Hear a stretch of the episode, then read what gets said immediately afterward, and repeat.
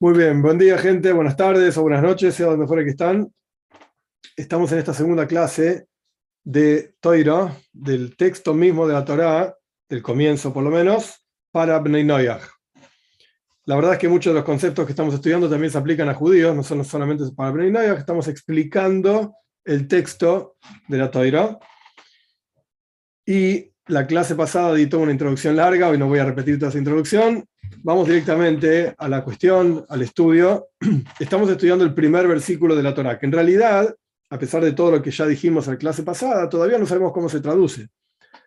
Voy a repetir entonces las palabras, voy a dar una mala traducción, incorrecta, errónea, a propósito, y después vamos a empezar a analizar de a poquitito cómo los comentaristas van entendiendo este versículo.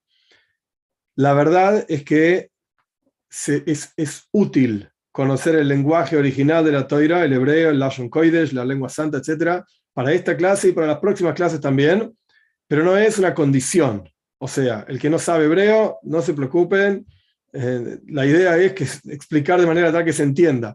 Pero si uno ya sabe, va a ser mucho más claro, más fácil y va a fluir mucho más. Porque, y esto es lo último que digo de introducción, la realidad es que toda traducción, forzosamente, te guste o no, es una interpretación. Es una interpretación. Y particularmente en la Toira, que como ya dijimos en la introducción de la clase pasada, es todas, todo es nombres de Dios y todo es santo y cada letra y cada come, cada punto, todo tiene una razón de ser, etc. Y se aprenden miles y miles de cosas de cada una de las cositas, etc. Cada detalle. Particularmente entonces en la toira, si uno no tiene el original en sus manos, si uno no entiende lo que el original está diciendo, solamente tiene lo que el traductor, o sea, interpretador, interpretó, extrajo y transmitió. Quiere decir que, por ejemplo, si de un versículo en el original hebreo uno podría interpretar, por decir cualquier cosa, 100 asuntos diferentes, pues quien traduce eligió uno de esos 100 asuntos lo expresó en su traducción y dejó afuera 99 cosas. La persona que no sabe el original ve la traducción y dice, ay, mira, este versículo está diciendo tal cosa. Y viene otro y dice, no, el versículo ese dice tal otra cosa. Y no solamente eso, dice tal otra y otra cosa, y aquello, y aquello, etcétera, etcétera. Y el que lee la traducción dice, pero acá estás loco vos, ¿no ves? Mirá, dice A, B, C, D. ¿Qué sos tonto? ¿No entendés? ¿Sabes leer castellano? ¿Español o lo que sea?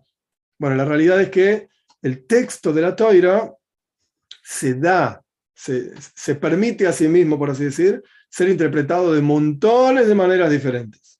Nosotros no vamos a estudiar tampoco todas las formas de interpretar cada versículo. Punto número uno, yo no las sé tampoco, así que no, no piensen que yo no estoy transmitiendo información, les estoy dejando, recortando cosas. Yo tampoco sé todo e incluso lo que podríamos leer del texto, tampoco vamos a estudiar todo. Por ejemplo, para dar un ejemplo de lo que estoy diciendo, el Orahaim, Rabbi Haim Benatar, que vivió en Marruecos, en Jerusalén, año 1600, finales de 1600, trae 20 explicaciones diferentes de por qué la toira dice Breishis, la primera palabra de la toira nada más. Vamos a estudiar las 20 explicaciones y no, la verdad que no. ¿Por qué? Porque si no va a ser solamente la primera 200 clases de la primera palabra de la toira del primer versículo nada más. ¿Y cuándo vamos a avanzar? Y bueno, se vuelve un poco pesado también, como que uno está, eh, como se dice en Argentina, nadando el dulce de leche. No sé si saben lo que es el dulce de leche, pero como que estás remando en dulce de leche. Hoy un poquito más, un poquito más. Bueno, vamos a avanzar un poquito. Entonces, no vamos a estudiar todo lo que hay para estudiar, porque yo no lo sé, porque tampoco tengo acceso a todo y porque sería insoportable, literalmente insoportable. Entonces avanzamos. Primer versículo de la Toira, lo leo en hebreo, lo mal traduzco en castellano y avanzamos. Breishis En el comienzo creó Dios los cielos y la tierra. Punto. Mala traducción. Lo repito a propósito.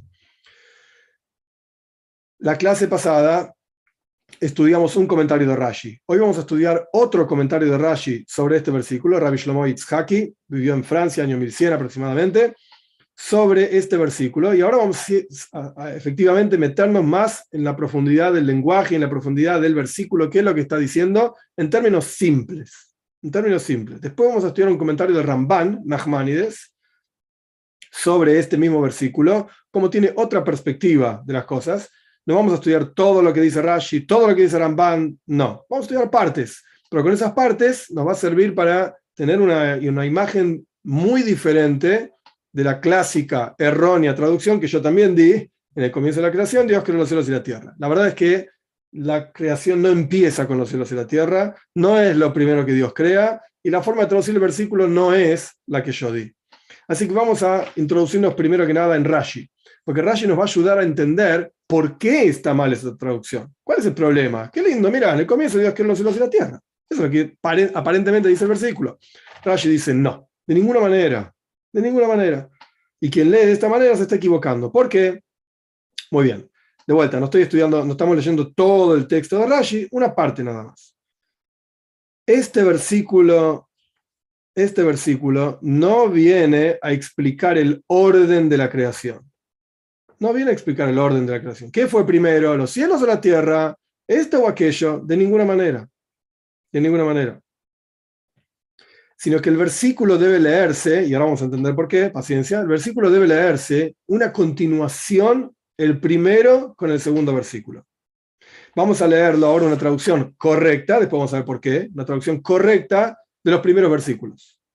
Y ya vamos a ver por qué, de vuelta. Ahora no, primero traduzco y después vemos por qué. En el comienzo de la creación, cuando Dios creó los cielos y la tierra, ese versículo número uno, Versículo número 2. Y la tierra estaba desordenada y confundida y desordenada y la oscuridad sobre la faz del abismo y el Espíritu de Dios flotaba sobre la faz de la tierra. Versículo número 3. Dijo Dios que sea la luz y fue la luz. Esto significa, esta es la traducción correcta de los primeros tres versículos. Esto significa, ¿qué es lo primero que Dios creó? La luz. Ni los cielos, ni la tierra, ni el agua, ni nada por el estilo. En términos simples, Rashi trae una prueba muy clara, muy sencilla.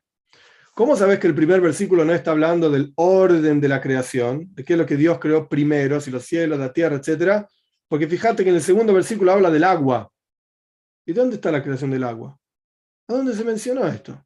En ningún lugar. ¿Dónde está? Dios dijo que sea el agua y fue el agua. No dice eso la Torah.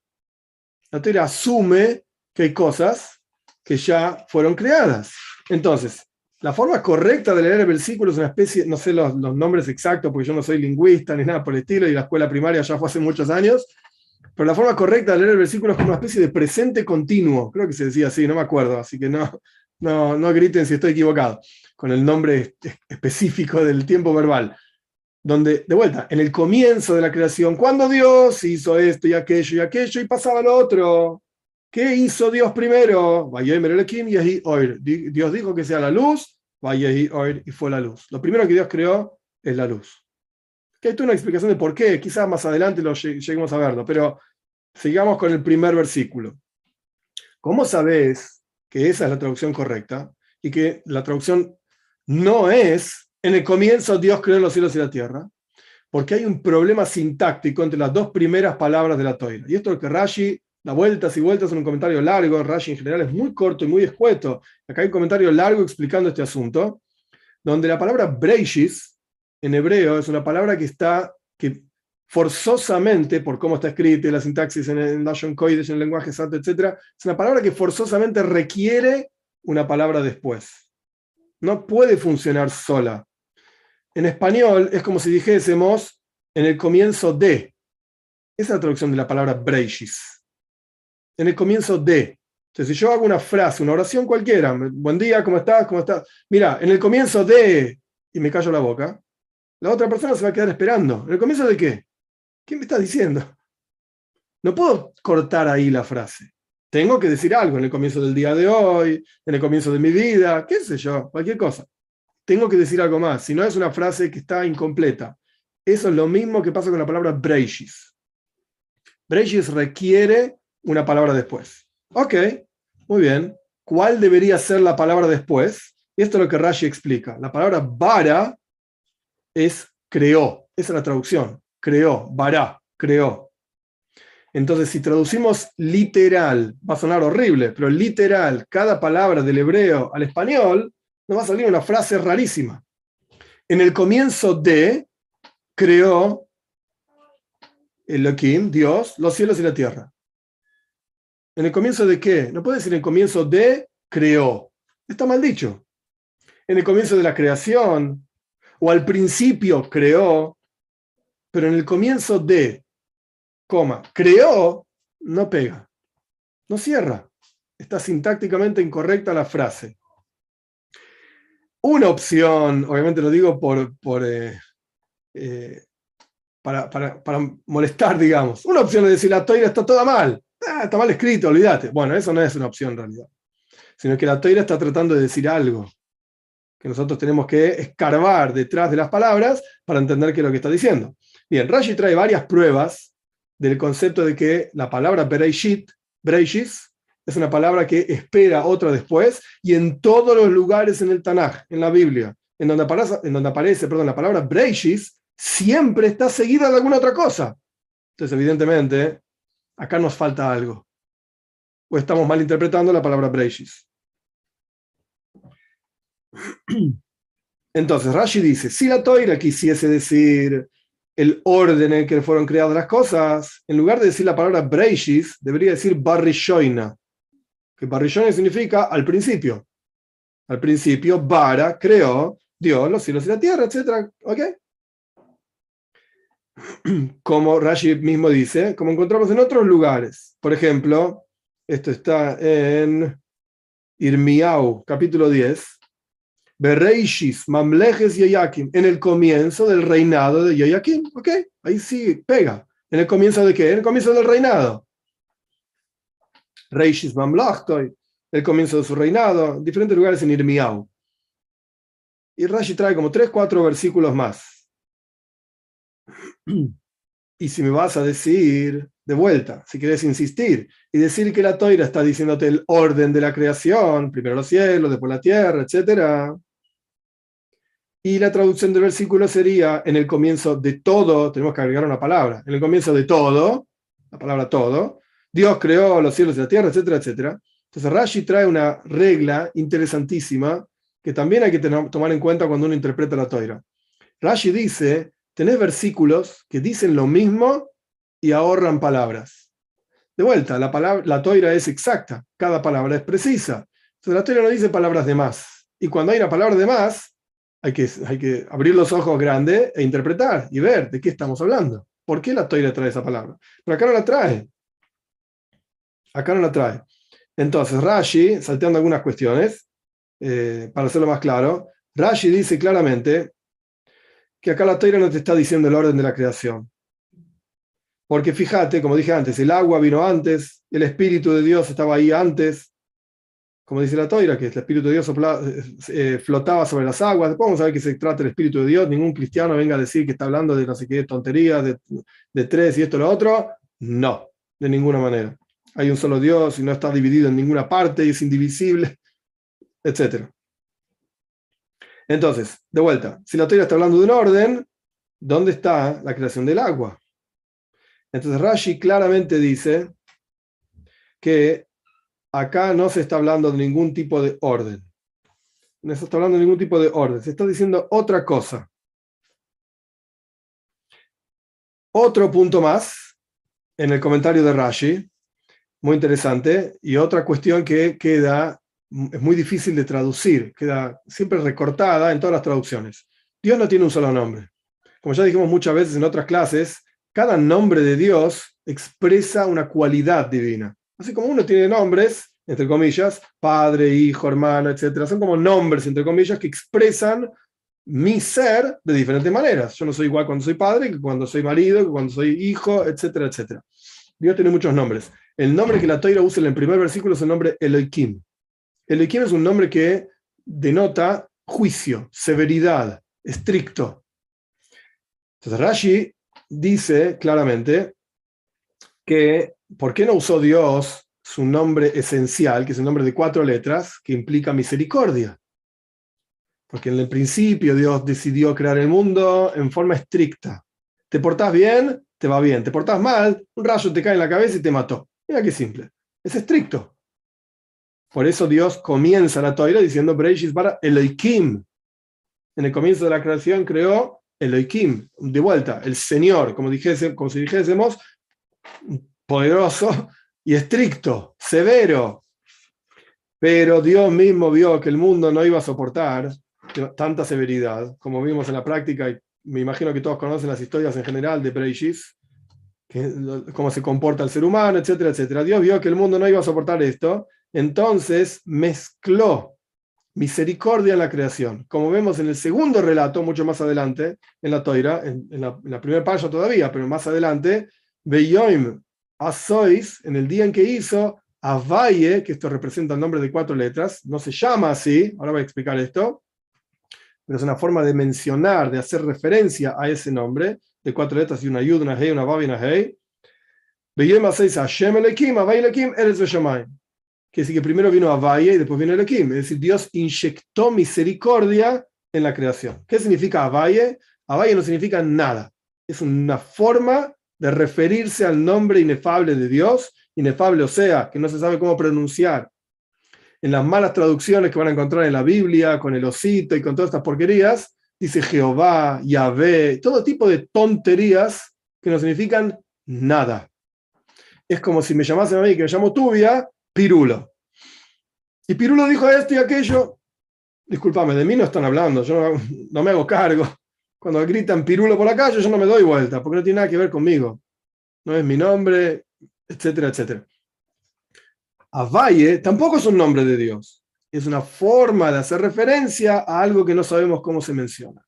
¿Por qué no se sabe cómo se menciona? Porque se perdió la tradición de exactamente cuál es la forma correcta de pronunciar ese nombre. ¿Se supo alguna vez? Sí, claro que sí, se supo. Moishe no lo sabía, los, los sumos sacerdotes en el templo lo sabían, la gente lo escuchaba y hay historias al respecto y no quiero meterme en esas historias porque no hacen, no, no son para el momento ahora, no son para ahora. Pero el punto es que sí se supo y la tradición se perdió y no se sabe exactamente cómo se pronuncia. Más aún, sin entrar en los detalles, porque yo tampoco soy experto en esto, no que no lo quiero decir, en la mística judía, en Kabbalah, se eh, expresa este mismo nombre de cuatro letras, estas cuatro letras, con diferentes puntitos. Lashon Kodesh, el hebreo, la lengua santa, etc., tiene puntitos abajo que implican o indican, perdón, diferentes vocales hay muy pocas vocales en el, lenguaje hebreo, no es como el español que tiene tales vocales, cinco vocales, etc. A veces A, I, O, U, no es así. El hebreo, es diferente y las vocales se expresan casi siempre con puntitos abajo. Entonces, los puntitos representan niveles espirituales. Cuando uno pone el nombre de Dios de cuatro letras con una serie de puntitos, representa un nivel espiritual. Uno pone el mismo nombre con otra serie de puntitos, representa otro nivel espiritual es exactamente igual como hablar de mí, o de cualquiera, lo mismo. Yo soy tubia, perfecto, pero soy tubia como padre, soy tubia como hijo, soy tubia como amigo, soy tubia como maestro, etcétera, etcétera. Es el mismo yo, siempre soy yo. Sí, pero se expresa de diferentes maneras. Entonces esos puntitos que van abajo de las cuatro letras, las cuatro letras son siempre las cuatro letras. Es el nombre de Dios, qué bueno. Pero las letras le van dando una expresión diferente, perdón, los puntitos le van dando una expresión diferente a estas letras, de manera tal que expresa severidad, expresa bondad, expresa misericordia, expresa diferentes formas en las cuales Dios decidió que se quiere expresar. Entonces, ¿de dónde salió el nombre Jehová? Esto lo inventó algún burro, lamentablemente, eh, es duro decirlo así, pero es la realidad, lo inventó algún burro tomando una combinación de puntitos y aplicándolo al nombre de cuatro letras. Entonces la Yud le puso dos puntitos abajo, que se llama Shva, Ye, y después la Hei no tiene puntitos, la Vav se le ocurrió ponerle un puntito arriba y un puntito abajo, una, rayita que se llama Komats abajo, y salió ese nombre, y yo, va, mira qué lindo, la Hei tiene un, se llama Hoilam, arriba un puntito, la Vav tiene abajo un, eh, un comatz, que es como una especie de crucecita cortada por la mitad, y esto es lo que salió, y va, mirá qué lindo, pero no significa nada. Ni siquiera es una combinación de puntitos según la tradición de la mística judía. No es nada. No es nada. Así que bueno, esto para, para aclarar las cuestiones. Con todo, este es el comentario de Rashi, de vuelta. ¿Qué sacamos, de comentario, eh, ¿Qué sacamos en claro del comentario de Rashi? La toira, la, traducción del primer versículo no nos está diciendo el orden de la creación, sino que nos está diciendo otra cosa. Nos está diciendo que lo primero que se creó en realidad fue eh, la luz, la luz, y el primer versículo junto con el segundo y tercero debe leerse como toda una continuación. Dicho sea de paso, en la toira no hay separación entre versículos, hay separación entre palabras nada más. Así que no es un problema decir que en realidad el primer versículo es todo un chorizo de largo de tres versículos. No, es un problema. No deja de ser este el primer versículo, y cuando uno lee el texto en la toira, con sus cánticos como corresponde, etcétera, y no voy a entrar en los detalles ahora de qué son los cánticos y cómo son, no importa, el punto es que se hace una pausa, tras decir que me llamar pausa, después uno continúa con el segundo versículo, pausa, tercer versículo, pausa, etcétera. Pero en el texto propiamente dicho, el pergamino, no hay separación de versículos. Y como dije la clase pasada, esto permite la combinación y la explicación de diferentes cuestiones. Ahora bien, ¿por qué está escrito Breishis entonces? Si era más claro escribirlo de otra manera, ¿por qué está escrito Breishis? Rashi trae su explicación y en realidad de un midrash y corta la palabra en dos. Cada letra en el abecedario hebreo corresponde con un número. La letra Beis es la segunda letra del abecedario, corresponde con el número 2. La letra Aleph con el 1, la Beis con el 2. Entonces Rashi dice que acá en realidad partimos la palabra al medio, por así decir, no es al medio exacto, y decimos Beis Reishis por dos cosas que se llaman Reishis, fundamentales, importantes, creó Dios los cielos y la tierra. Ahora tiene otro sentido. La palabra Breishis la partimos Beis por un lado, la primera letra por un lado, y el resto, Reishis, por otro lado. ¿Y cuáles son esas dos cosas fundamentales? Rashi trae un midrash. Y Rashi dice que busquemos en la toira, no lo dice de esta manera, lo, explico yo de esta manera, busquemos en la toira qué es llamado Reishis. Y a partir de, que lo que, de lo que encontremos, de lo que es llamado Reishis, vamos a decir que hay dos, y por esas dos cosas Dios creó los cielos y la tierra. ¿Cuáles son las dos cosas que son llamadas Reishis? Rashi dice, el pueblo de Israel y la toira son llamados Reishis. El pueblo de Israel es Reishis Tuosoy, es lo principal de su producto, y la Teres Reishis Darkoi es el comienzo de su, lo principal de su camino, del camino de Dios. Entonces, por eso, veis, son por dos cosas fundamentales: creó Dios los cielos y la tierra, por el, por el pueblo de Israel y por la toira, para que el pueblo de Israel cumpla la toira en la tierra. Esto es lo que dice Rashi. Ahora entramos en Ramban. Ramban no está de acuerdo con este comentario. Ramban dice: momentito, si vos analizás en la toira, en todo el Tanaj, vas a encontrar un montón de cosas que se llaman reishis, no solamente dos. Bikurim, las primicias se llaman reishis, reishis de Ganja. Jala es una de las mitzvot que separa una parte de la masa para darle sumo al, sacerdote, perdón, no al sumo, al sacerdote común, también al sumo si no quiere, pero a cualquier kohen. También se llama reishis, reishis ariseiseichem. Hay varias cosas que se llaman reishis, dice Ramban. Entonces no puede ser que esté hablando solamente de esto. ¿Por qué elegiste dos que es lo que hizo Rashid, basado en un midrash. ¿Por qué elegiste al pueblo de Israel y a la Toira cuando hay otras cosas también? Entonces Ramban dice, olvídate de, esta, de este comentario, mi, de Ramban, ¿sí? Mi comentario es otro.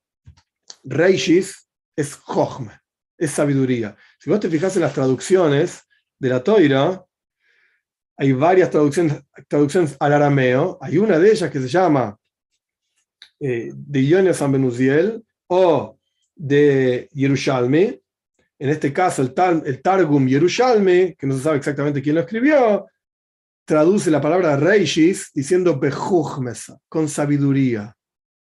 Be simboliza en ejemplos en, hebreo, significa en hebreo con, es un posesivo, con sabiduría,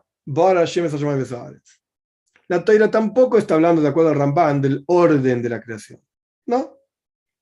ahora vamos a ver un texto específico de Ramban. La teoría tampoco está hablando del orden de la creación. La teoría te está diciendo con qué, con qué herramientas, por así decir, con qué ideas creó Dios el mundo. B. Reishis, con sabiduría. Con sabiduría creó Dios los cielos y la tierra. Vamos a Ramban, a ver cómo lo dice.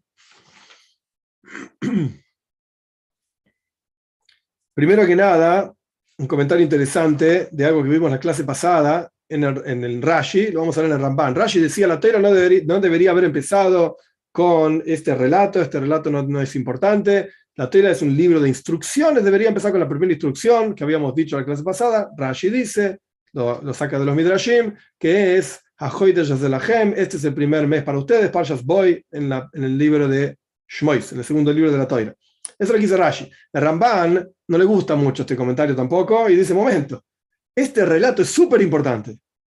La fe está basada en este relato, en que Dios es el creador de todo en que Dios es el Todopoderoso. Si nosotros no tuviésemos este relato, entonces, ¿cómo sabríamos que Dios creó el mundo? ¿Cómo tendríamos fe en la existencia siquiera de Dios? Así dice Ramban. Entonces, él trae la idea de que este relato es súper importante. ¿Y por qué la Toira lo trae? El Ramban dice así, Nachmanides dice así, muy interesante todo, esta, todo este relato, esto es muy importante para lo que nosotros vamos a estudiar, etc. Todo este relato de la creación es un secreto muy profundo y no lo podés entender de los versículos. Es decir, no podés saber exactamente de qué está hablando la toira con el relato, excepto si vos tenés una tradición de cómo se debe interpretar y cómo se entiende este relato. Por el relato mismo, del relato mismo no vas a sacar nada, no lo vas a entender, no lo vas a captar, por así decir. Por eso es que Rashi trae de un Midrash que la Torah no debería haber empezado con este relato. Porque al fin y al cabo, aunque tengas el relato, no lo vas a entender. Ni vos, ni yo, nadie lo va a entender, excepto si tenés las introducciones adecuadas según la tradición. Dicho de otra manera, y esto lo mencioné muchísimas veces en diferentes lugares, la Torá es Torá escrita y Torá oral. No existe Torá escrita sin la Torá oral. No existe el texto propiamente dicho, entenderlo, si vos no tenés la explicación de nuestros sabios que fue pasada oralmente, generación tras generación. No lo vas a entender el texto. Y esto es lo que está diciendo el Ramban. El texto es tan profundo, tan complejo, tan críptico, por así decir, que es imposible comprenderlo. Por eso dice Rabbi Yitzhak, que así empieza el comentario de Rashi, que la teoría no debería haber empezado con este relato, así como está, porque es imposible de entender. Sino que la teoría podría haber dicho directamente, bueno, mira, Dios creó todo y empezamos con las instrucciones. Porque de vuelta, el relato es muy complejo, es muy difícil de entender.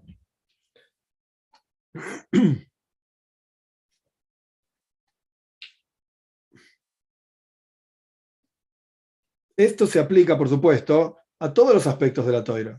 Nunca hay que tomar los versículos y decir, ah, yo entendí todo lo que dice, sin detenerse a ver cómo lo explican nuestros sabios. Porque de vuelta, la Torah oral te da las llaves para entender qué es lo que está diciendo la Torah escrita, si no es imposible, literalmente. Y aquellos que dicen caraitas y que otros bobe maices, tonterías, es imposible cumplir con los preceptos de la Torah si uno no tiene esa explicación. Por ejemplo, Ejemplo tontísimo. Cuando la Toira dice que, hay que construir una suká, esto no es para Beneinoyas, pero para entender el concepto.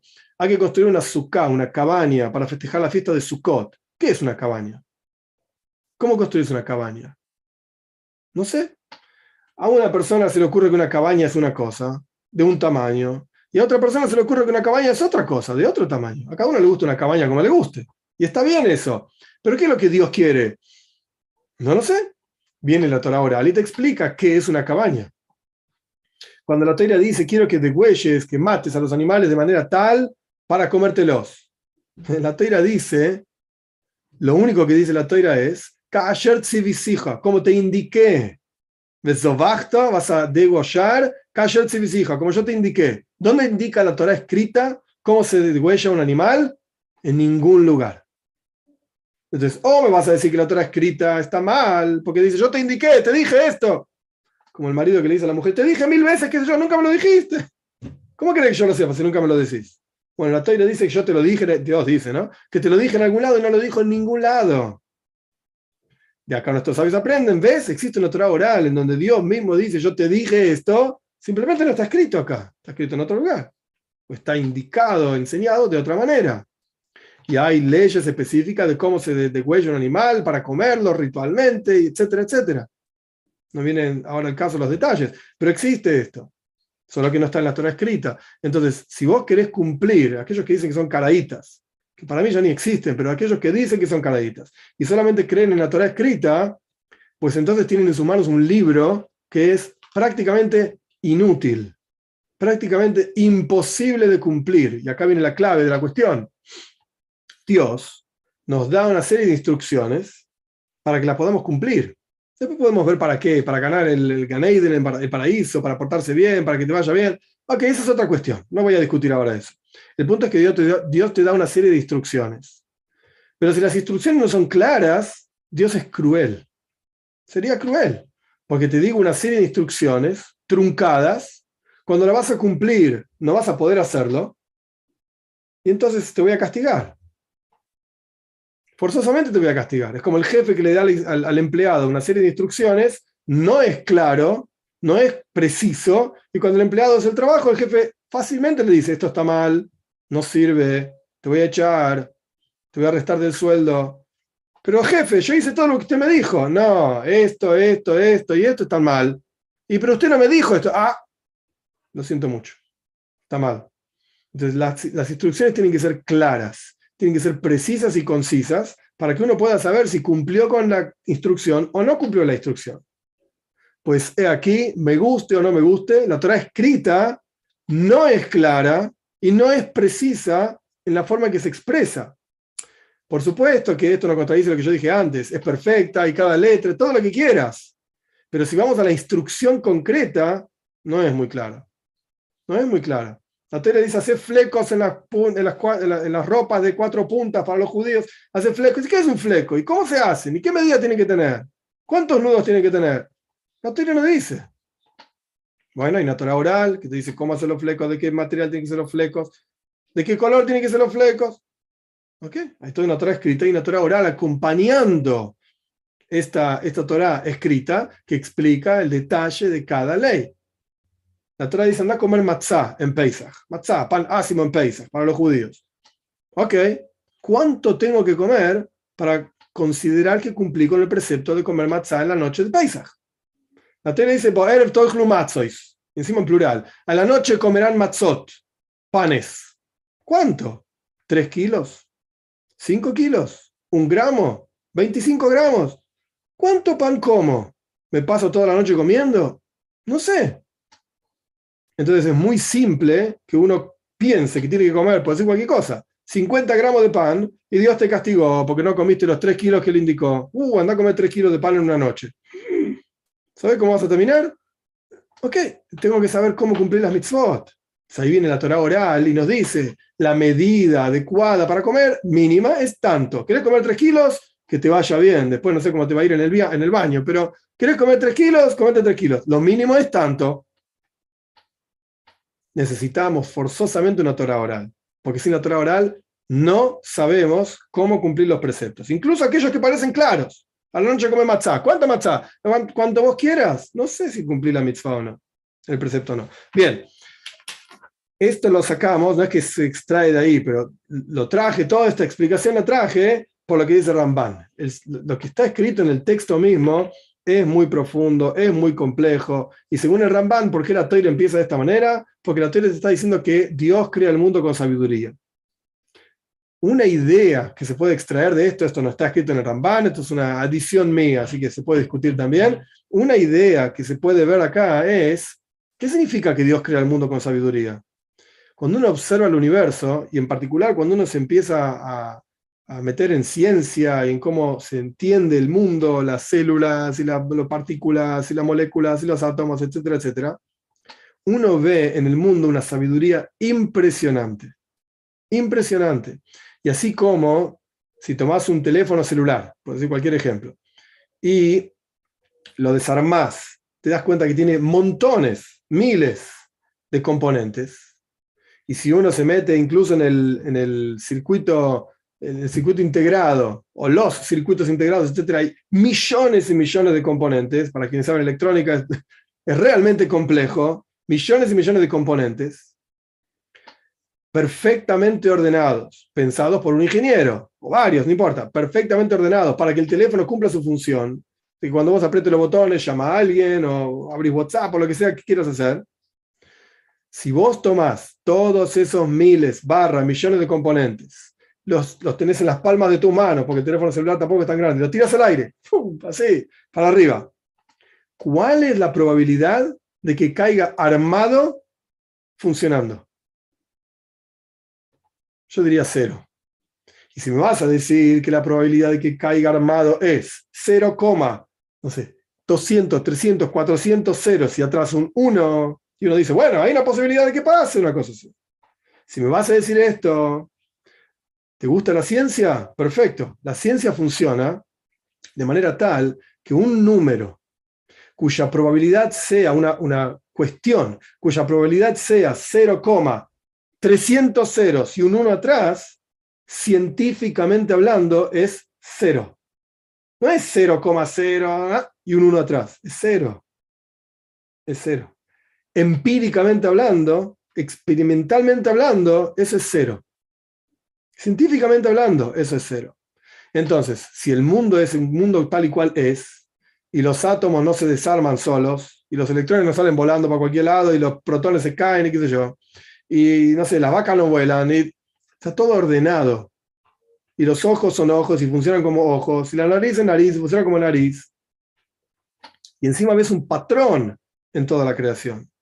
Donde las criaturas en general tienen ojos. Fíjese, hasta las moscas tienen ojos.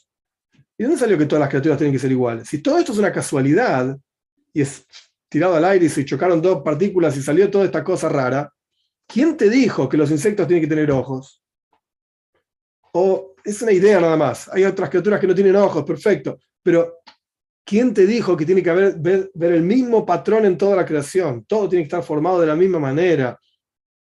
No. Y la probabilidad de que todo esto que es hoy salga tal y cual es, es nula. No es más o menos, es nula. Un cero con billones de ceros atrás y un uno. Es nula. Empíricamente hablando, nula. Lo que, lo que quiero decir con todo esto es, y esto está también traído en Joibos Alevabois, en los deberes del corazón, con otra forma de entender, en el primer portal, el portal de la unicidad de Dios.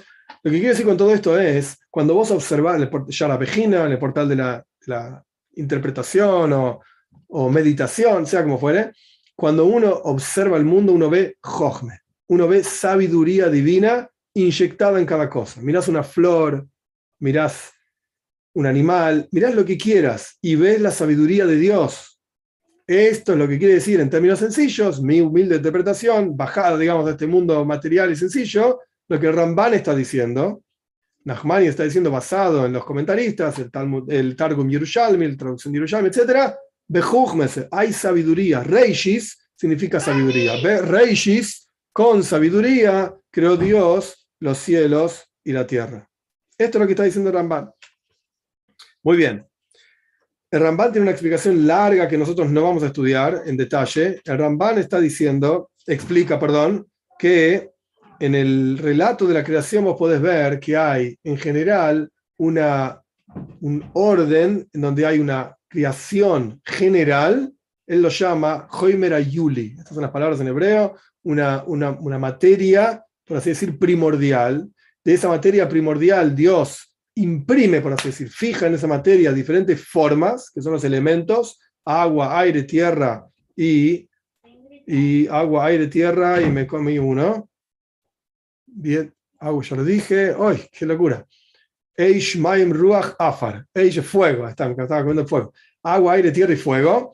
Em, esto es lo que explica Ramban, que no son esos elementos primordiales, no son el fuego que uno ve acá y el agua que uno ve acá. No son elementos abstractos, espirituales, cuya combinación genera luego los elementos que nosotros conocemos acá, como fuego, agua, etc. Por ejemplo, la tierra que nosotros conocemos tiene más tierra, tiene componente más, mayor cantidad de componente tierra que de componente fuego, pero tiene todos los componentes, están todos combinados, generan toda la creación. Ahora bien, uno puede decir, y esto es ciencia antigua, y ya lo dejamos en la historia, es una tontería, Mirá lo que está diciendo Ramban, Nachmanides, que los componentes y elementos son tonterías.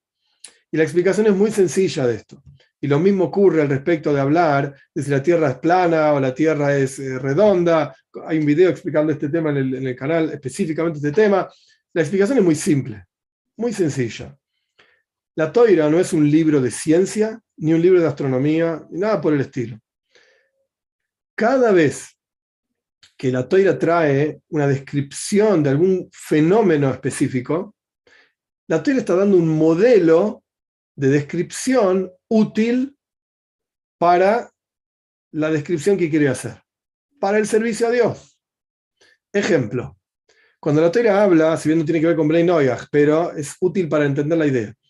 Cuando la toira habla de los animales que se pueden consumir, los animales que no se pueden consumir, los animales del, agua, del mar, etc., la toira define que aquellos animales que tengan escamas y aletas, aletas y escamas, se pueden consumir. Los que no tienen aletas y escamas no se pueden consumir. Pero ellas pueden consumir lo que quieran, no hay ningún problema. No hay ningún problema. Hay una opinión que dice en un midrash que no consuman cerdo.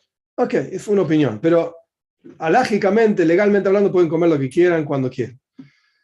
El punto es que, de vuelta, los judíos, los animales acuáticos que tienen escamas y aletas se pueden consumir, los que no tienen escamas y aletas no se pueden consumir. La teoría lo llama peces. Para cualquier persona que estudió un poquitito de la escuela primaria, secundaria, etcétera, sabe que en el agua no viven solamente peces. En el agua viven peces, viven mamíferos, viven moluscos, hay diferentes tipos de animales en el agua. Entonces, si vos vas a llamar a un pulpo un pez, sos un burro. El pulpo no es un pez. Y la ballena tampoco es un pez. La ballena es un mamífero. Entonces viene la toira y dice, todo lo que hay en el agua son peces. ¿No ves? La toira es una burrada enorme. No entiende nada, no sabe nada. Y llama a cualquier animal en el agua un pez. La realidad es que es un, error entender las cosas de esa manera. ¿Cuál es el error?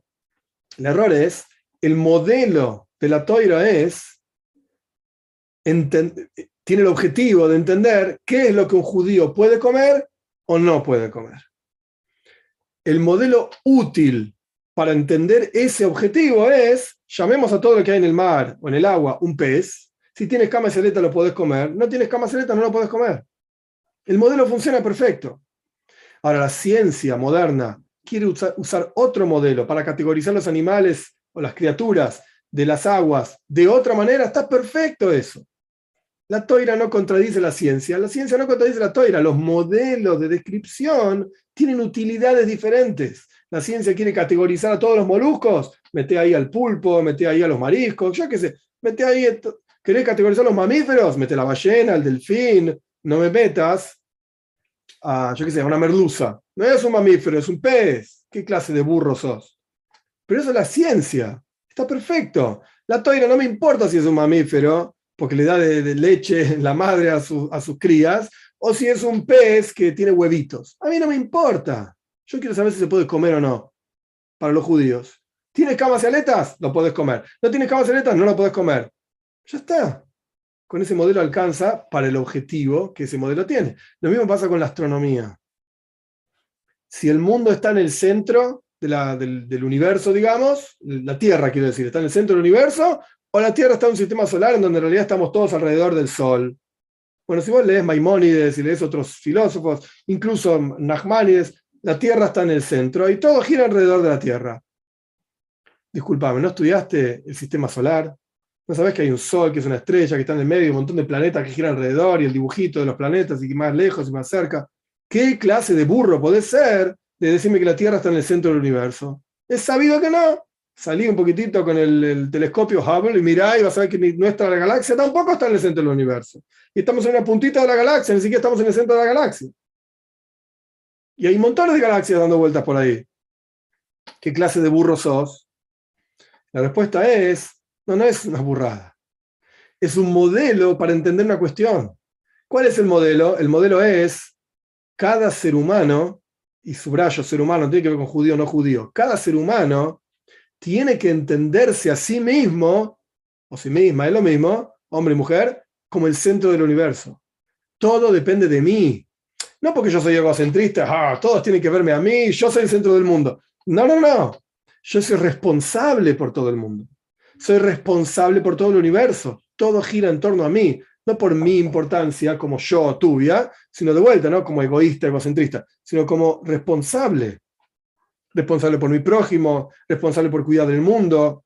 Entonces, ¿qué problema hay Si cuando yo levanto los ojos a los cielos veo que las estrellas giran y el sol gira, ¿qué problema hay decir que eso gira en torno a mí? Ninguno, esto es lo que yo veo. Ahora salite un poquitito del universo, de, la Tierra y vas a ver, sí, es verdad, gira alrededor del sol. Perfecto, ese es el modelo de la ciencia para explicar el universo como lo conocemos. Está perfecto. La teoría tiene otro modelo, con otro objetivo. La teoría no es un libro de astronomía. La teoría está hablando de cómo el hombre, hombre, mujer, tiene que verse a sí mismo sobre su responsabilidad frente a todo lo que tiene a su alrededor. Todo gira en torno a vos, no te hagas el tonto. No mires para otro lado. Yo, mira, nadie me llamó, yo hago lo que quiero. No, tenés una responsabilidad. Tenés que cuidar tu mundo, tenés una responsabilidad frente a Dios, frente a tus prójimos y así sucesivamente. Y esto es más fácil entenderlo si vos te das cuenta que todo gira en torno a vos. Y así como yo digo eso en torno a mí, en torno a vos, a vos, a vos, a cada uno de nosotros. Es un modelo con otro objetivo un objetivo, por así decir, espiritual, que a la ciencia no le importa. Y está bien que no le importe, porque no es el trabajo de la ciencia. La ciencia tiene que describir lo que ve, los fenómenos, etc. Y está perfecto que lo describan como quieran. La, la teoría tiene otro modelo con otro objetivo. Un objetivo de, por así, por llamarlo de alguna manera, misión en la vida.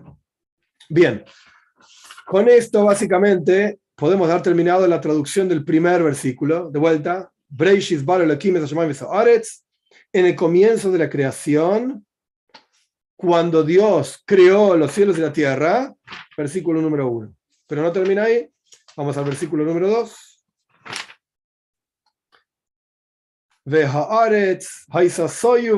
Y la tierra estaba, soyu significa como confusa, confundida, confusa. No es que la tierra era alguien confundido, sino que estaba todo mezclado en una mezcolanza de cosas. Voyu, también es vacía, y había oscuridad sobre la faz del abismo.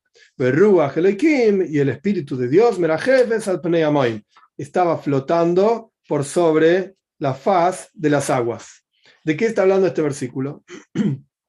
El Ramban, como yo dije anteriormente, explica este versículo como diciendo hay una creación de una materia primaria Hoimera Yuli, así lo llama él, una materia primaria en la cual se imprime, está la materia y la forma, son dos cosas diferentes, se imprime una forma determinada, cuatro formas, que son los cuatro elementos espirituales, a partir de lo cual Dios crea todo el resto de la creación, es una combinación de estas cosas. Por eso lo llama Soyu, Boyu, toda una explicación larga que no viene al caso ahora. Rashi es mucho más sencillo y más pshat, literal, por así decir.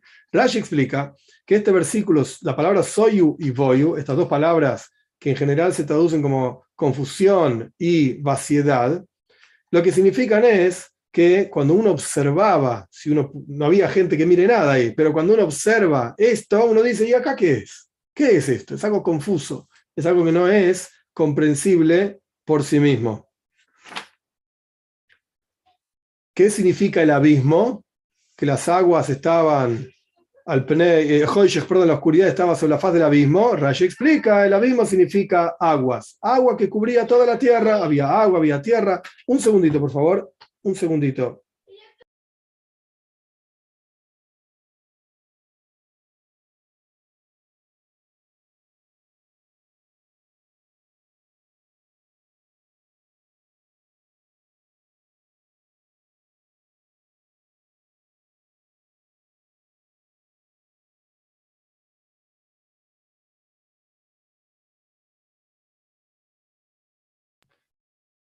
Perdón, pequeño problema técnico. Seguimos. Las aguas estaban cubriendo toda la tierra, dice Rashi, y esto es lo que significa que había oscuridad sobre la faz del abismo. Como si dijésemos el mar, las aguas del mar que cubren el mar, y es el fondo del mar, lo llamamos el abismo. Berrua Elohim, el espíritu del Señor flotaba. Rashi dice, Kise el, el trono de gloria divino, no me pregunten qué quiere decir, es decir, la gloria de Dios estaba en el aire y flotaba sobre, sobre las aguas, es decir, el aliento divino, que es la palabra de Dios creando el universo. No son las palabras literales de Rashi, pero esto es lo que quiere decir Rashi. Como una paloma que está volando por sobre su nido antes de entrar en el nido, por así decir. Así explica Rashi esta idea del Espíritu de Dios. Ahora, ¿qué quiere decir el Espíritu de Dios? Cada uno de nosotros según lo que está explicando Rashi en términos sencillos, cada uno de nosotros hablamos. Tenemos un aliento a través del cual hablamos. Ruach significa aire. Cuando uno traduce espíritu, no sé exacto qué quiere decir en español la traducción correcta, la, explicación de diccionario de la palabra espíritu, no importa tampoco mucho, eh, pero es simplemente una palabra en español. La, la palabra ruach significa aire, viento, aliento, espíritu, si esto es lo que quiere decir espíritu. Como vamos, como vamos, vamos a ver mucho más adelante, no hoy, pero mucho más adelante en la toira, en donde Dios sopla, nishmas ruach, eh, ruach Dios sopla, insufla en las narices del hombre, ruach haim, un, un aliento de vida, un espíritu de vida. Entonces acá el espíritu de Dios no es como los cristianos entienden, que está Dios, está su espíritu y no sé qué otra cosa más. Y son tres que es uno y uno que es tres. En la matemática uno es uno y tres es tres. Y más aún, y no podemos confundirlos, y más aún, en el momento en que uno divide a Dios, automáticamente lo está limitando. Y Dios es infinito. Aquello que es infinito es indivisible. No se puede dividir. Y no podés decirme, y esto es algo fundamental a entender en el judaísmo, no podés decirme, esto es algo que nunca lo vas a entender, aceptarlo así como es, 3 es 1, 1 es 3 y listo. No preguntes. Y si preguntas es porque tenés, el, no sé, el satán en tu interior y no sé qué cosas, y aléjate de esto. No. En el judaísmo todo se pregunta, se cuestiona, se explica, ¿verdad? No todo lo entendemos, porque ¿qué vaya a ser? No entiendo todas las cosas. Pero todo tiene que tener una lógica. ¿Por qué? Porque Dios creó el universo con Jochme, con sabiduría. ¿Qué quiere decir esto? Que hay una forma de entender las cosas. Hay algo que Dios revela de su propia sabiduría, de su propio sistema de creación en el mundo, lo inyectó en el mundo. Dicho de otra manera, es una gran bondad divina que nosotros podamos hablar de Dios, que tengamos una toira, que tengamos un texto que podemos leer pensar, interpretar, porque no hay comparación, cero, no hay comparación entre Dios y nosotros. No es que Dios es una versión mejorada del hombre o el hombre es una versión eh, desmejorada de Dios. No. Es infinita, la, entre comillas, distancia, la diferencia entre Dios y nosotros. Él es infinito y nosotros nosotros somos finitos. Naturalmente hablando, es imposible que algo finito se vincule al infinito. Es como sumar 1 más infinito, infinito. 3 más infinito, infinito. Infinito menos 50, infinito. No hay nada que hacer con el infinito. No puedes trabajar con el infinito. El hombre limitado no puede conectarse. Cuando digo hombre, hombre y mujer es lo mismo. El hombre limitado no puede conectarse con el infinito. Excepto si el infinito, por así decir, tira un cable, nos tira una conexión hacia nosotros y nos da un canal a través del cual nosotros podemos siquiera pensar en él, hablar de él. ¿Quién te dijo que el ser humano podría hablar de Dios? Podría pensar en que hay un creador. ¿De dónde salió esa idea? Porque el creador mismo se revela y se muestra a nosotros e introduce esa jojma, esa sabiduría en el mundo. Y esa sabiduría se expresa de diferentes maneras. En el versículo anterior estábamos hablando de que esa sabiduría se expresa en forma de que mira las plantas, mira cuán perfectas son las células, y no se caen, no se separan. La sabiduría que uno puede ver a través de la ciencia, la biología, en el mundo, lo que quieras, astronomía, cualquiera de ellas. Esta es una forma de verlo. Pero en este sentido que estoy diciendo ahora, hay una sabiduría inyectada en el mundo, que vos podés ver en términos de la lógica con la que funciona el mundo. Esto también es parte de la sabiduría, sabiduría del mundo y es parte de la creación. Por ejemplo, el hecho de que el padre, un padre, yo soy padre de mis hijos, yo vengo en tiempo, cronológicamente hablando, antes que mis hijos. Es algo lógico y es algo tan tonto y tan obvio que nadie se lo cuestiona. ¿Cómo yo, siendo padre, puedo ser menor que mis hijos. Es imposible. Si no, nunca podría haber tenido a mis hijos. Entonces la lógica forzosamente dicta que el padre viene antes que los hijos. ¿De dónde salió esa lógica? Esa lógica es parte de la sabiduría de la creación del mundo, la sabiduría divina inyectada en la creación del mundo. Dios estableció esa lógica. tranquilamente hablando, esto es algo, en inglés se dice mind-boggling, puede ser que moleste en la cabeza y que rompa un poco el coco, la cabeza, pero Dios podría haber instaurado en su mundo una lógica en la cual es obvio que el hijo viene antes que el padre. Es algo obvio, que eso es tonto, ¿no te ves? ¿Sabes que los hijos vienen antes que los padres? ¿Por qué parece tonto a, nuestros, a nuestro cerebro sencillo, etcétera? Porque es contrario a todo lo que conocemos. Ok, pero todo esto que conocemos, toda esta sabiduría, es parte de la creación. Dios mismo lo instauró en la creación, la matemática, la ciencia, todo lo que vos quieras, cualquier cosa que quieras. Nosotros como seres humanos descubrimos, descubrimos ideas, descubrimos combinaciones de elementos que producen resultados, la lamparita, de Edison, o lo que quieras. Nosotros descubrimos. El que crea es Dios. El que crea es Dios. De hecho, ahora que recuerdo, me salté un comentario de Ramban que quería decir, lo digo rápidamente y volvemos al, punto que estamos hablando. La palabra vara, creó, el Ramban dice que el significado de esa palabra, en el primer versículo, Breishis vara, Bara significa, el significado de esa palabra es algo de la nada. Es la palabra en hebreo, en Lashon Kodesh, que indica, implica creación algo de la nada. El ser humano no crea nada. Nosotros creamos algo de algo, no algo de la nada. Combinamos, por ejemplo, una, una bola de cerámica que no tenga forma, una pelota amorfa de cerámica, puede adquirir infinitas formas. Infinitas formas. Un artista sabio en lo que hace puede revelar en esa bola amorfa una forma que a los ojos es armónica y bella. Pero el artista no crea esa forma. El artista tiene su capacidad en sus manos o lo que sea, que el arte que tenga, de moldear y revelar una forma que ya estaba ahí adentro de esa bola, por así decir, amorfa. Yo, que no soy artista de cerámica, me das la misma pelota de cerámica y mis manos, qué sé yo, no soy tan bueno en el tema, y voy a hacer algún tipo de vasija, pero es horrible. ¿Qué querés que haga? No soy experto en el tema. Un artista, va a decir, vos lo mirás, vas a decir, wow, mirá qué bello, y le hizo firuletes y esto y lo otro, y es hermoso. Pero todo eso no es una creación. Eso ya estaba ahí. Obviamente, la diferencia entre el artista y yo es que él revela algo que a los ojos de cualquier ser humano te va a decir esto es bello, esto es lindo.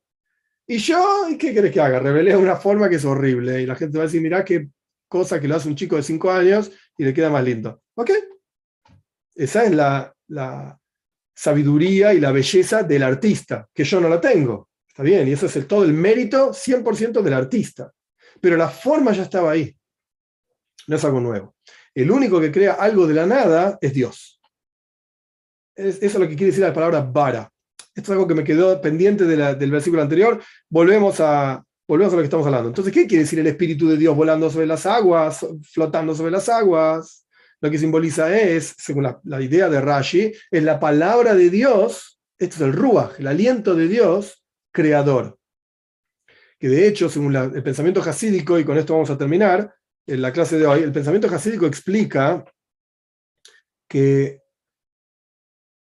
la creación divina no es una creación que pasó una vez, Dios creó hace 5.782 años, y el mundo está ahí dando vueltas, y Dios se fue a hacer otra cosa, no sé, fue a buscar a Dios a algún lado, se quedó durmiendo, o lo que sea que está haciendo.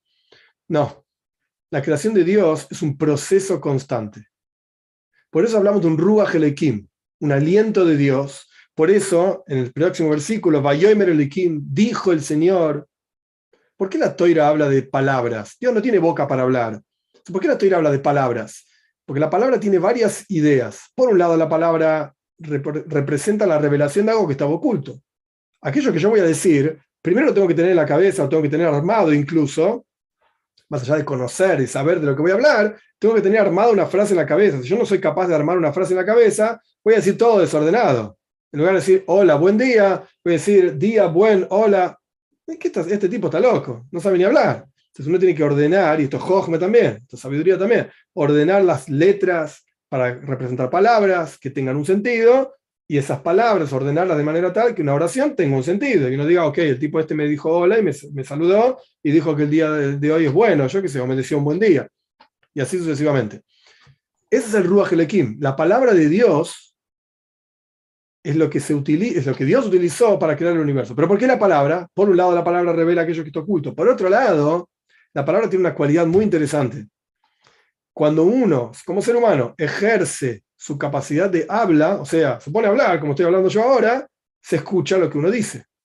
Acá, allá, más, menos, importa. Pero cuando uno corta esa capacidad de hablar, silencio, uno no está revelando nada. Se, se, cortó. Dios crea el universo con la palabra, eso es lo que dice la Toira, para, para enseñarnos a nosotros que la creación es un proceso constante. Dios está, entre comillas, constantemente hablando. Si a Dios se le ocurriese dejar de hablar, entre comillas, o sea, dejar de crear el universo, en algún instante, todo volvería a ser nada, como si nunca hubiese existido. No es como piensan enfrente, por así decir, que Dios creó y el mundo anda ahí. Es independiente de Dios y Dios se fue a pasear.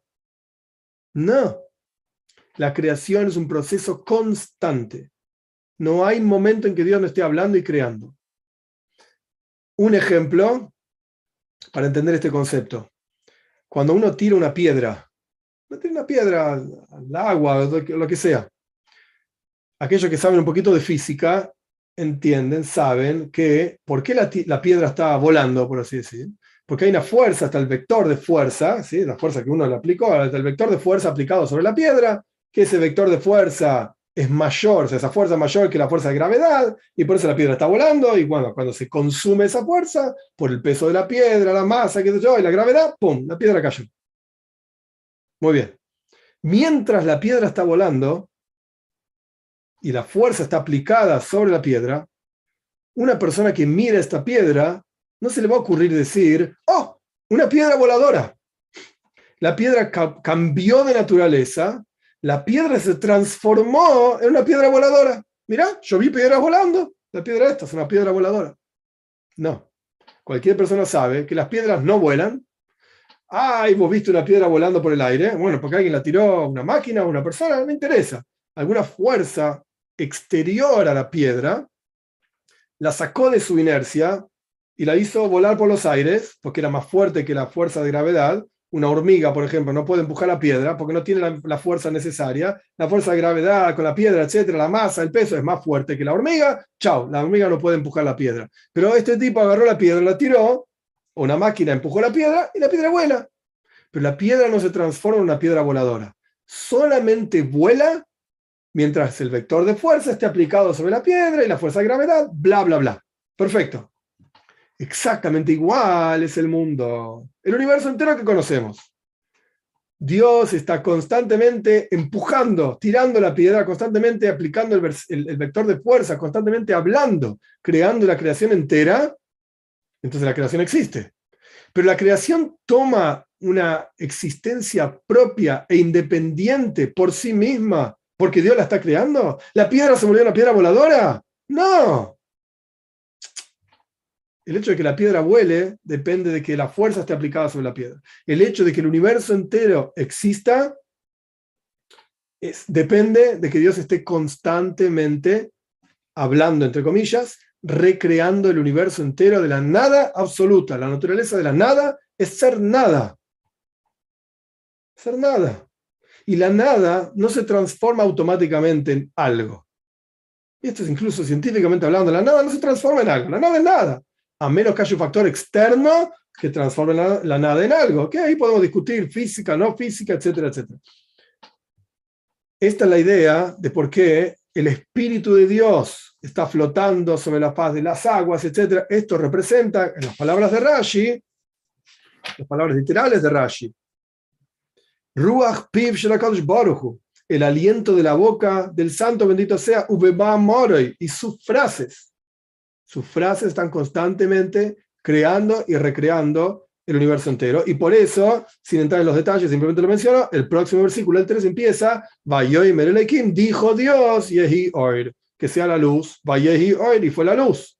Esta es la primera creación, como vamos a estudiar la clase que viene, esta es la primera creación y esta es la razón por la cual la Toira constantemente habla de la palabra de Dios. La palabra de Dios es aquello que está constantemente creando el mundo y Dios está constantemente, entre comillas, hablando, creando y recreando el universo entero. Hoy vamos a parar acá, vamos a ir a algunas preguntas. Acá Luciano me dice que en español decimos transitiva o copulativa. Necesita sí o sí un complemento, exacto. Esa, ok, gracias, esa es la palabra adecuada. José Torres Jiménez pregunta, al decir en principio dice o asume que ya parte de un principio, que en este caso ya había sido creado el universo y los astros y que parte de ese principio.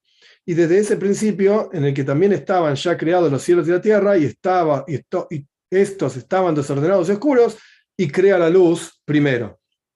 No entendí muy bien el comentario, no lo entendí muy bien, pero Rabino, los Nikuts, okay, Nekudot, sí, los puntitos fueron introducidos mucho después de que la Torah se escribiera. Los nombres de Dios estaban ya escritos en el Éxodo. No, este es un error. Este es un error y es clásico malinterpretación de los comentaristas, entre comillas lo digo, de la Toira, etcétera, etcétera. La representación gráfica de cada nekuda, de cada puntito, es, posterior, es verdad, es introducida después. La representación gráfica, pero incluso esa perdón, representación gráfica también tiene un significado. Si una persona estudia Kabbalah, mística, etc., cada una de las nekudois, cada una de las representaciones gráficas de los puntitos que dan las vocales, representa un nivel espiritual. No es lo mismo un puntito arriba de otro que se llama Shva, que un puntito al lado de otro, que se llama Tseire. No es lo mismo un puntito al lado de otro que se llama Tseire, que tres puntitos, que se llama Segol. Tres puntitos representan otra cosa. Cada comats representa otra cosa. Cada uno de estos puntitos representa niveles espirituales. El dibujito puede ser que fue introducido posterior y tiene incluso así su sentido. Incluso así tiene su sentido. Y de hecho en el Zoyar es interesante y hay quienes, hay quienes cuestionan esto. Yo no tengo respuesta, no soy experto en nada por el estilo, pero en el Zoyar mismo se habla de la interpretación de los puntitos y la tradición es que el Zoyar lo escribió Rabbi Shimon Ben Yochai, Rabbi año aproximadamente 200 o 100, 150 de la era común, aproximadamente, y los puntitos conocidos se introducen después. Entonces, ¿cómo puede ser que el Zoyar lo escribió Rabbi Shimon en el año tal y habla de puntitos que se trajeron en el año tal otro, mucho después? Hay quienes cuestionan y con esta pregunta le quitan todo tipo de autoridades hoy. Todo tipo de autoridad. Esto basura es, mentira. No sirve. Es, posterior, es un invento posterior de Moisés de León. Hay diferentes explicaciones y formas de, de verlo. Pero otra forma de verlo es que esos puntitos que se introducen después, en realidad en tradición, venían de antes también y tienen un sentido místico también. Pero bueno, esto es más para expertos que para mí. Eh, no entendí lo que dice José al respecto del principio, esto no lo entendí.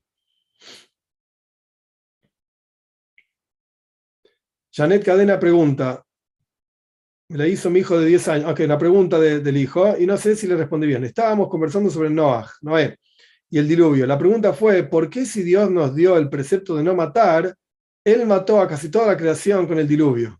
Muy interesante. Muy interesante pregunta. Eh, significa que el cerebro del niño este está funcionando. La idea es, la idea es, es verdad, Dios nos da el precepto de no matar, e incluso hay un versículo que dice que Dios, lo que Él nos da a nosotros para cumplir, Él mismo lo cumple también. Pero existe en la Toira para judíos y con muchísima más fuerza para Bnei Noyach, un castigo de pena de muerte.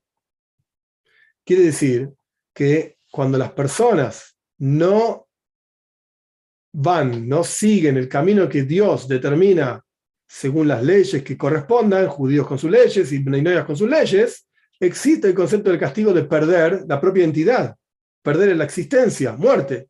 Entonces no es que Dios mató no matar, cuando la Torah dice no matarás, es no asesinar. Esto es lo que significa. No asesinar.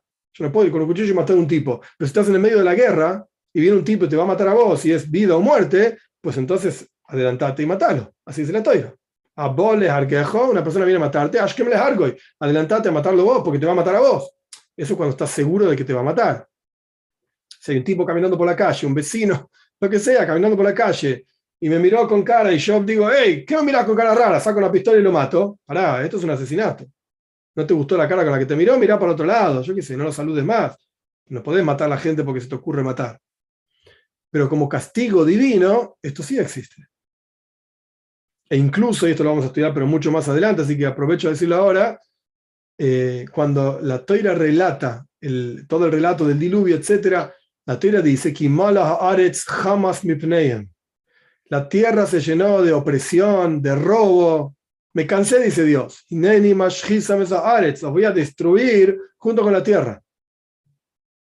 Incluso parte de la tierra en el diluvio también fue removida, por así decir, destruida, lo que sea. Quiere decir que Dios mató a toda la humanidad, excepto Noah y su familia, etcétera, no importa ahora el detalle, mató a toda la humanidad por el robo.